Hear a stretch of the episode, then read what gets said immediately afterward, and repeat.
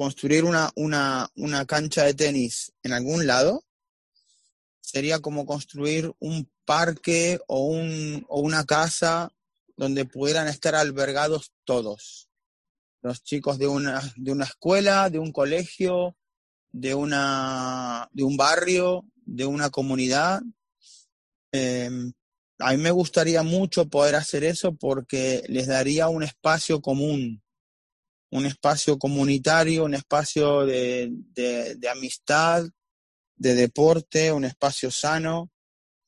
Y siempre me gustó el deporte, no solamente la parte de competición, sino que me gustó que todo el mundo pudiera jugar. Hace siete años, trabajando en la ciudad de Tarragona con un compañero, eh, salió también por accidente mi intención de querer ayudar a un entrenador de África, de Uganda, porque había participado en un vídeo de mini tenis que yo había preparado con entrenadores de todo el mundo. Lo quise ayudar enviando material, pelotas soft, pelotas adaptadas y raquetas de mini tenis. Y mi amigo me dijo, ¿por qué no vamos a Uganda en vez de enviarlo por correo? Fuimos, tuvimos una experiencia muy buena fue una semana en Kampala, en la capital, trabajando en colegios primarios con chicos sordomudos. La verdad que fue una experiencia muy emotiva.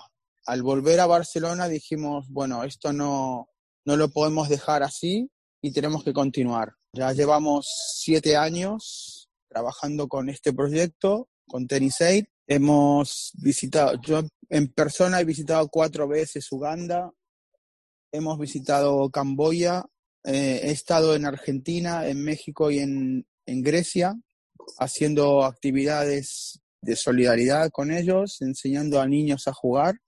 En Atenas fue en un campo de refugiados. Lo que hacemos es enviar material deportivo que nos van donando los clubs, eh, los amigos, jugadores profesionales.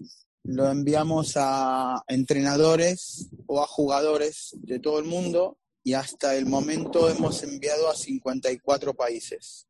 De los viajes que hemos hecho, nosotros no viajamos para hacer turismo. Nosotros no vamos a lugares, hoteles o a lugares de, mucha comodidad. Nosotros vamos a ayudar a entrenadores que viven en unas determinadas condiciones y nosotros nos adaptamos a esas condiciones. Los primeros dos viajes que hicimos yendo a Uganda, nosotros nos hospedamos en la, en la casa pequeña, muy, muy pequeña, de un entrenador que tenía solamente una cama grande, y no tenía ni cocina, no tenía para lavarse las manos, y teníamos que dormir en una misma cama juntos, no teníamos para ducharnos, nos pudimos duchar en un club a los, a los tres días de estar en la primera semana de viaje eh, y estábamos, muy sucios, pero no teníamos dónde ducharnos.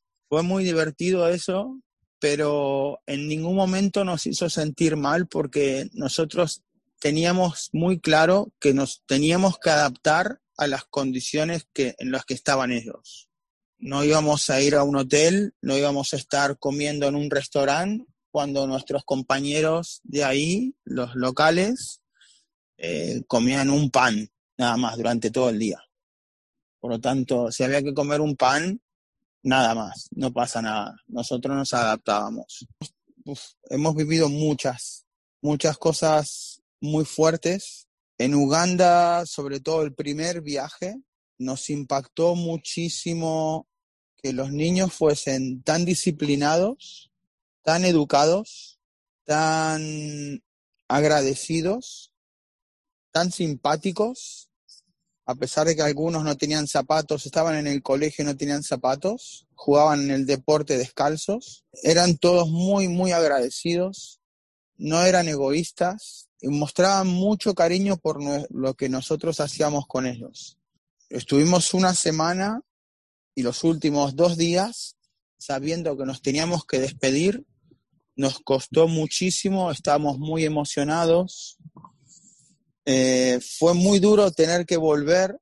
Yo en ese momento recuerdo haber dicho, bueno, voy a volver porque yo tengo hijos y los quiero ver. Si no, me quedaría en Uganda más tiempo. Pero fue muy, muy impactante para nosotros y yo creo que por eso fue que nosotros decidimos continuar con el proyecto mucho más tiempo porque el, el primer impacto fue para nosotros. Eso lo sentimos en nuestra piel. El primer impacto fue lo que nosotros mismos sentimos y después nos dimos cuenta que teníamos un impacto en otra gente. Al ser tan emocionante dijimos, bueno, ahora ya no vamos a detenernos, no vamos a parar y vamos a continuar. Y por eso llevamos siete años con esto. Pero hemos vivido experiencias muy, muy gratificantes. Duras también, pero muy gratificantes. Mi vida en el tenis comenzó a los 10 años porque mi padre nos regaló una raqueta a mí y a mi hermano. Lo bueno es que jugábamos en la rúa, no, no jugábamos en, un club, jugábamos en, en la calle y jugábamos con amigos aprendimos a jugar así, mirábamos televisión, la Copa Davis, partidos de Guillermo Vilas, casi todo el mundo en Argentina comenzó a jugar por él. Por lo tanto, nos, metimos en el deporte de esa manera. Yo poco a poco fui jugando un poco más, pero nunca fui alumno de una escuela de tenis, ni competí. Me gustaba mucho el deporte, pero no, no era un jugador de competición o de entrenar varias veces en la semana. Eh, simplemente me gustaba y jugaba con mis amigos en la calle. La posibilidad de trabajar en tenis fue, un accidente porque me invitaron a reemplazar un entrenador de un club amigo, sabiendo que yo jugaba tenis, pero yo no había enseñado nunca, tenía 18 años. Y comencé a hacer unas clases para simplemente reemplazar a ese entrenador y la experiencia me gustó mucho, pero después durante muchos meses no lo hice más. Y un día estaba pensando en qué, qué podía, que podía hacer diferentes y se me ocurrió que podía llegar a ser entrenador porque el deporte me gustaba mucho. Y averigüé cómo convertirme en entrenador. Me recomendaron una escuela de tenis en Argentina y estuve un año haciendo un curso de profesor de tenis y a partir de ahí ya no paré nunca de trabajar y ya van 31 años de trabajo en esto. Esto emocionalmente tiene mucho desgaste, trabajar en Tennis Aid o con, con proyectos similares, porque no, no, es simplemente enseñar tenis a niños o a, o a adultos, ¿sí? Se trata de intentar ayudar a gente que tiene muchas necesidades también, a veces gente con discapacidades, aparte de tener una situación de pobreza muy grande, por lo tanto tienen muchas dificultades, no tienen colegios a donde ir de educación especial, no tienen, en, en un caso, por ejemplo, visitamos en Uganda una escuela con chicos que los padres los habían abandonado porque tenían síndrome de Down, tenían unas sillas de ruedas que eran muy, muy viejas y era difícil poder moverlos mismos dentro de la escuela. Eh, emocionalmente es, es fuerte, pero uno ve que hay muchas necesidades y ves que también puedes ayudarlos a pasar un buen momento o, o que el deporte los, les hace olvidarse de los problemas que tienen o intentar superar los problemas que tienen. Por lo tanto, eso te da más fuerzas para seguir a pesar de que sea duro. ¿Sí? Ves chicos con mucha pobreza, ves muchas injusticias, ves entrenadores con muchas ganas de trabajar y que las autoridades no le dan ningún tipo de apoyo para poder hacerlo. Pero, bueno, ahí eh, eso te empuja o nos empuja a seguir trabajando y, seguir esforzándonos para que ellos tengan mejores condiciones. Cada vez que vamos a un viaje, estamos pidiendo a los entrenadores locales que organicen grupos para trabajar todo el día, no solamente nosotros una o dos horas. Nosotros queremos levantarnos por la mañana y, e ir a trabajar, comer, volver a trabajar hasta última hora, ir a dormir y volver a trabajar al otro día con más ganas, porque sabemos que es, es muy bonito para nosotros poder experimentar todo eso y que el impacto en los niños es, es muy grande. Es por eso que tenemos ese objetivo de construir la pista, la cancha, porque creo que va a tener un impacto en la, en la comunidad muy, muy grande. Eh, he repetido mucho la palabra impacto, pero es que es así lo que queremos, lo que queremos crear. Esa es nuestra idea, nuestra voluntad y dejar una marca en, en, alguna, en alguna ciudad para que, para que siempre digan, bueno, Tennis 8 nos ha ayudado a tener esto. Y hemos crecido ahí, hemos jugado ahí. Eso, eso me gustaría mucho. Les voy a nombrar un caso de David, que es un jugador de Uganda. Hoy en día está en el equipo de Copa Davis de Uganda. Él, como todas las familias de ahí, tiene muchos hermanos.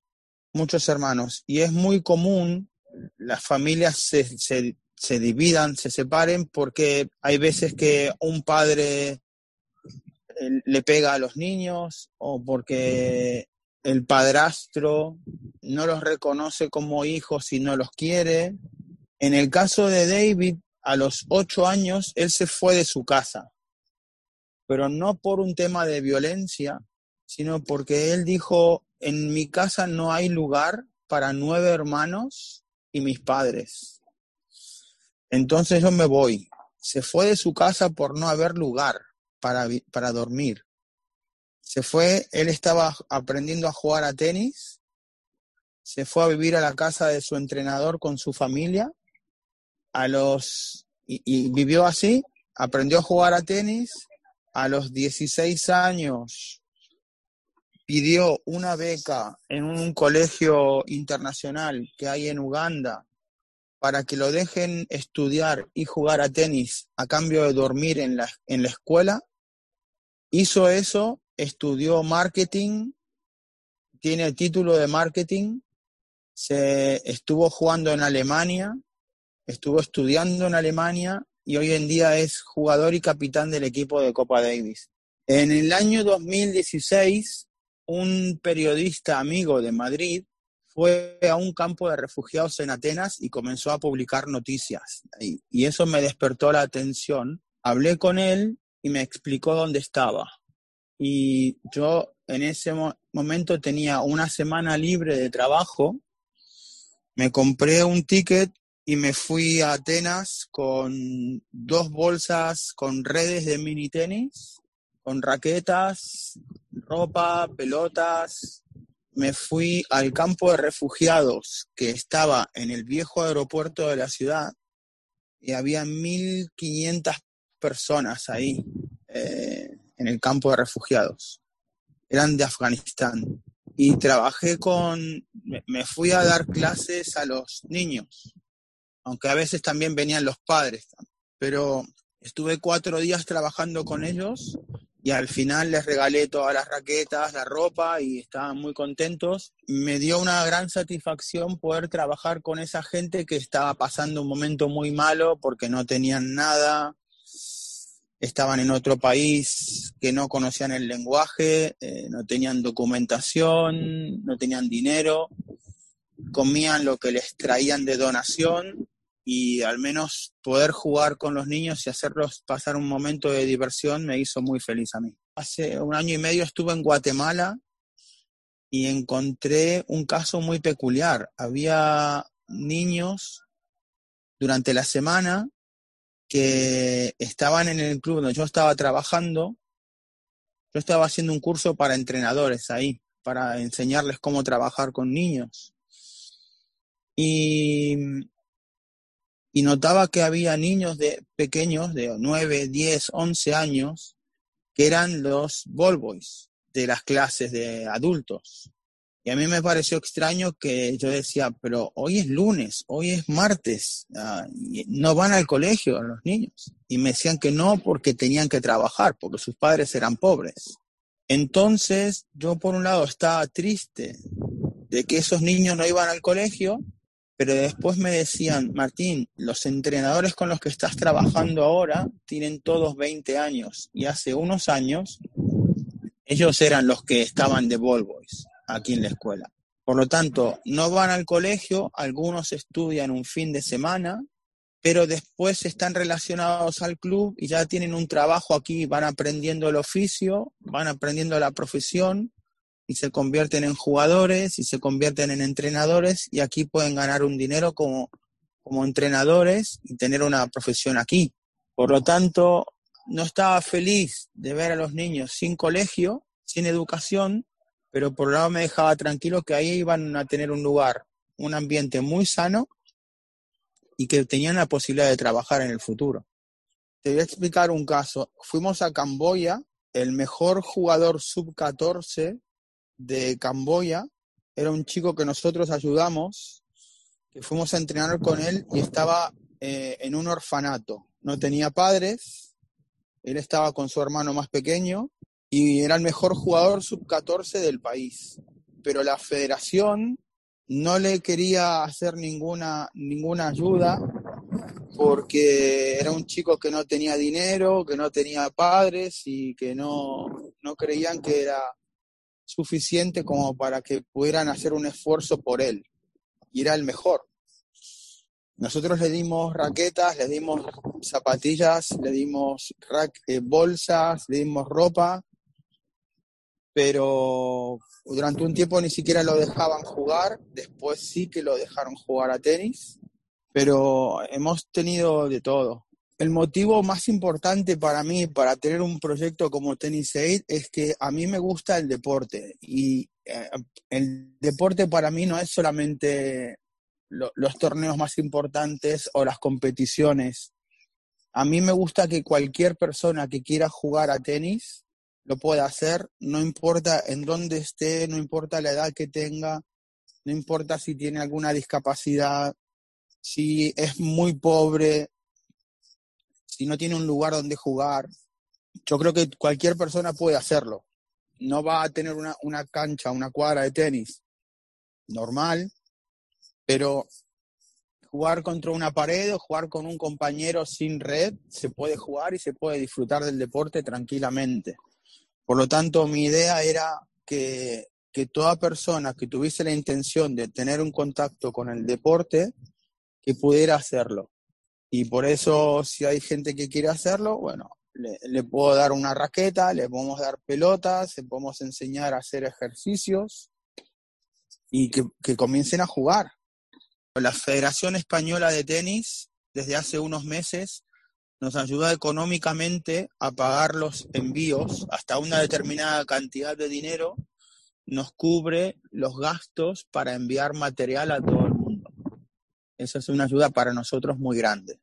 Después, tanto mi compañero Abel Rincón como yo somos embajadores de la marca Wilson en España. Por lo tanto, Wilson ha hecho campañas de venta de raquetas con descuento a cambio de que la gente eh, entregara su vieja raqueta para que la pudieran donar a Tennis Aid. Eh, también nos entregan raquetas antiguas o modelos pasados o raquetas de test. Hay otras marcas que nos dan tanto ropa o zapatillas de otros de modelos que ya no venden. Eh, por lo tanto, recibimos ayuda de, bastante gente, eh, de varios clubs que nos dan ropa de sus, de sus equipaciones.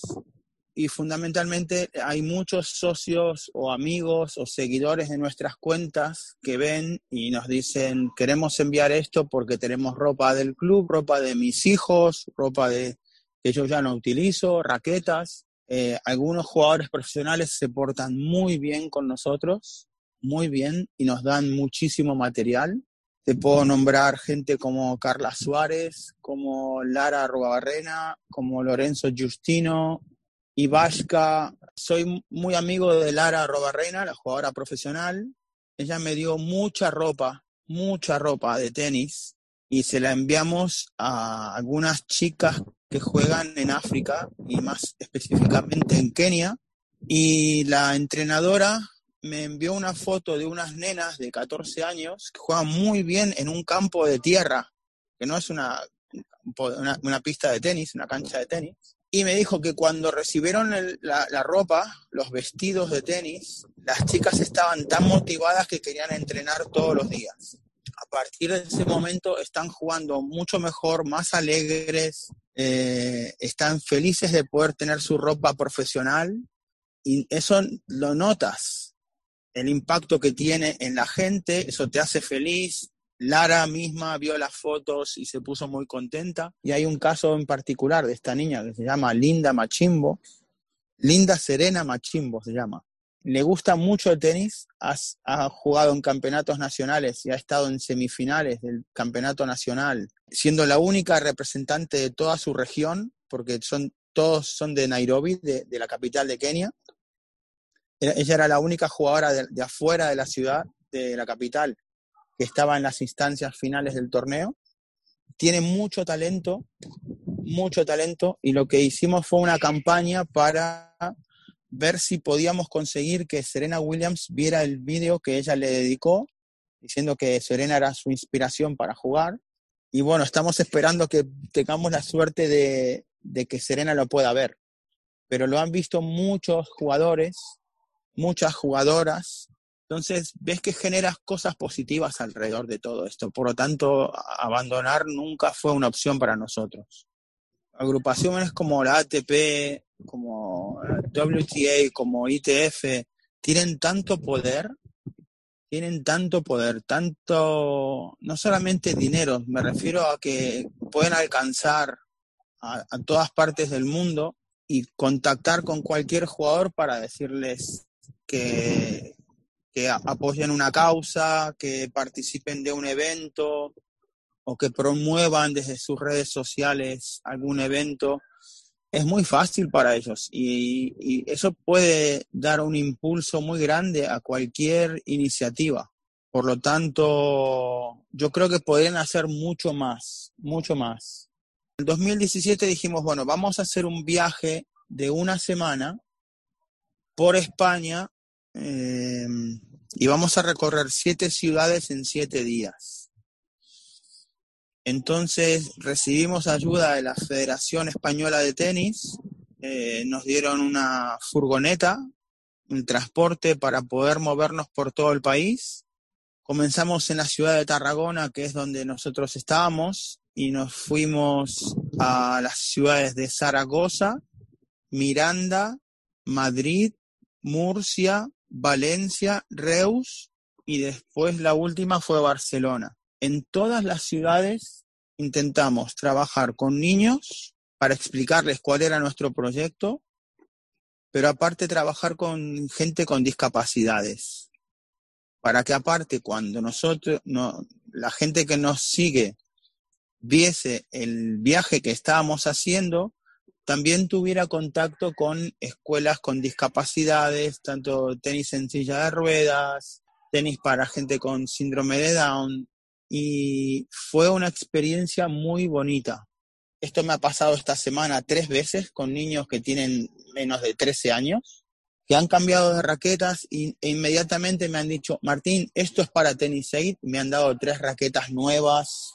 Están muy identificados con el hecho de poder ayudar a alguien y yo les explico que no me importa solamente que el, valor económico que pueda tener el material que puedan donar, es el valor espiritual que pueda tener que ellos mismos estén felices de poder entregar una raqueta para que la pueda disfrutar otro niño en cualquier parte del mundo, eso a mí me hace eternamente feliz, me hace sentir muy orgulloso de lo que hacemos y, me da la sensación de que estamos haciéndoles entender que ellos no tienen que vivir solamente su propia realidad. Hay muchos jugadores que he conocido de África que para jugar un torneo ITF de 14 o 16 años tienen que estar cuatro noches durmiendo en un autobús, en un viaje muy largo,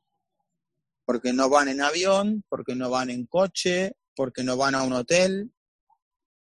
Y es, eso es muy duro. Y gente de aquí eso no lo haría nunca. O sea, decirle a un niño de Barcelona que vaya a una ciudad a jugar un torneo y se pase cuatro días viajando y, dormir, y tener que dormir en un autobús, eso no lo haría. Lo ve imposible. Pero yo quiero que entiendan que eso en otros lados pasa y que lo que tenemos nosotros hay que ser agradecidos que lo tenemos. Eso creo que es lo, más, lo que más nos diferencia. Hay muchas obras que son muy importantes. Eh, uno dona dinero a entidades internacionales para que trabajen en contra del hambre o contra de, a favor de los refugiados, pero realmente no sabes a qué niño o a qué familia estás ayudando.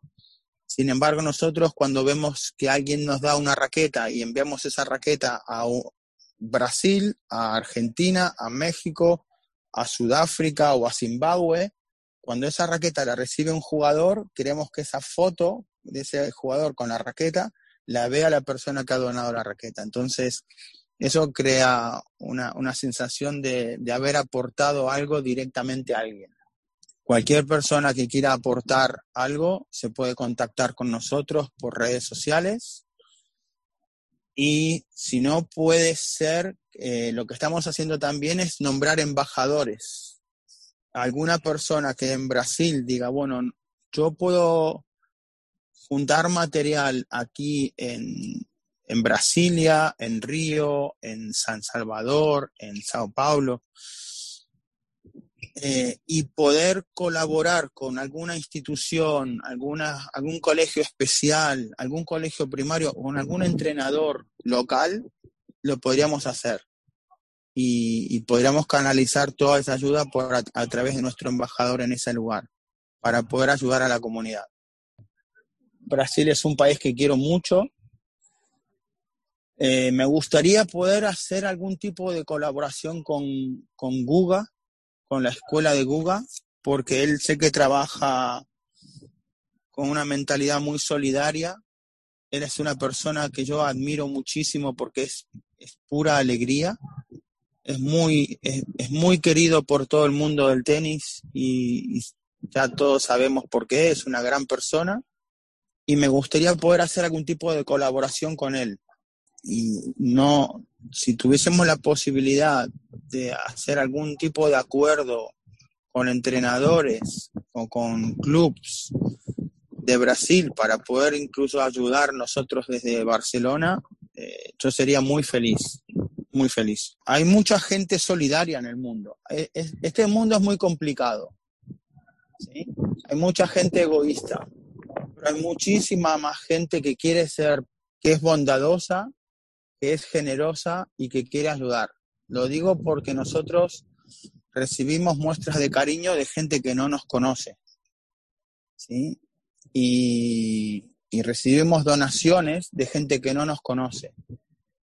Y nos, eso nos permite a nosotros poder colaborar con otros, otras personas que tampoco conocemos. En ningún momento hemos dejado de tener la cabeza puesta en, en en lo que es Tenisade y el trabajo que hacemos juntos. Eh, yo también me dedico a otras cosas. Dentro, yo todo lo que hago está dentro del ambiente del tenis, pero tengo mi, mi proyecto de trabajo con, con, niños pequeños para educarlos de una manera con una metodología propia. Estoy creando una comunidad con eso. He, he editado un libro para, para enseñar a los entrenadores cómo trabajar con peques, con pequeños con las crianzas, pero nosotros tenemos muy claro que Tenisade es muy importante para nosotros y, y, estamos cada día haciendo algo, una pequeña obra, un pequeño gesto, hablando con alguien o hablando con alguna empresa o recibiendo alguna donación. Siempre Tenisade ocupa un poco de nuestra vida siempre podemos aspirar a tener más, un coche más nuevo, una casa más grande, viajar por más lugares, tener más dinero, tener una empresa más grande. ¿okay? Siempre se puede aspirar a más, pero no tiene que ser nuestra única ambición crecer, crecer porque queremos tener más poder. Uno tiene que entender también que hay mucha gente que puede tener muchísimo talento, y no tiene las condiciones para poder explotarlo. Hace un tiempo leí una frase que me impactó muchísimo. Y la frase decía, no, no siempre puedes tener lo que quieras. Es difícil, pero entiende esto. Hay mucha, mucha gente en el mundo que jamás va a tener lo que tú tienes hoy en día.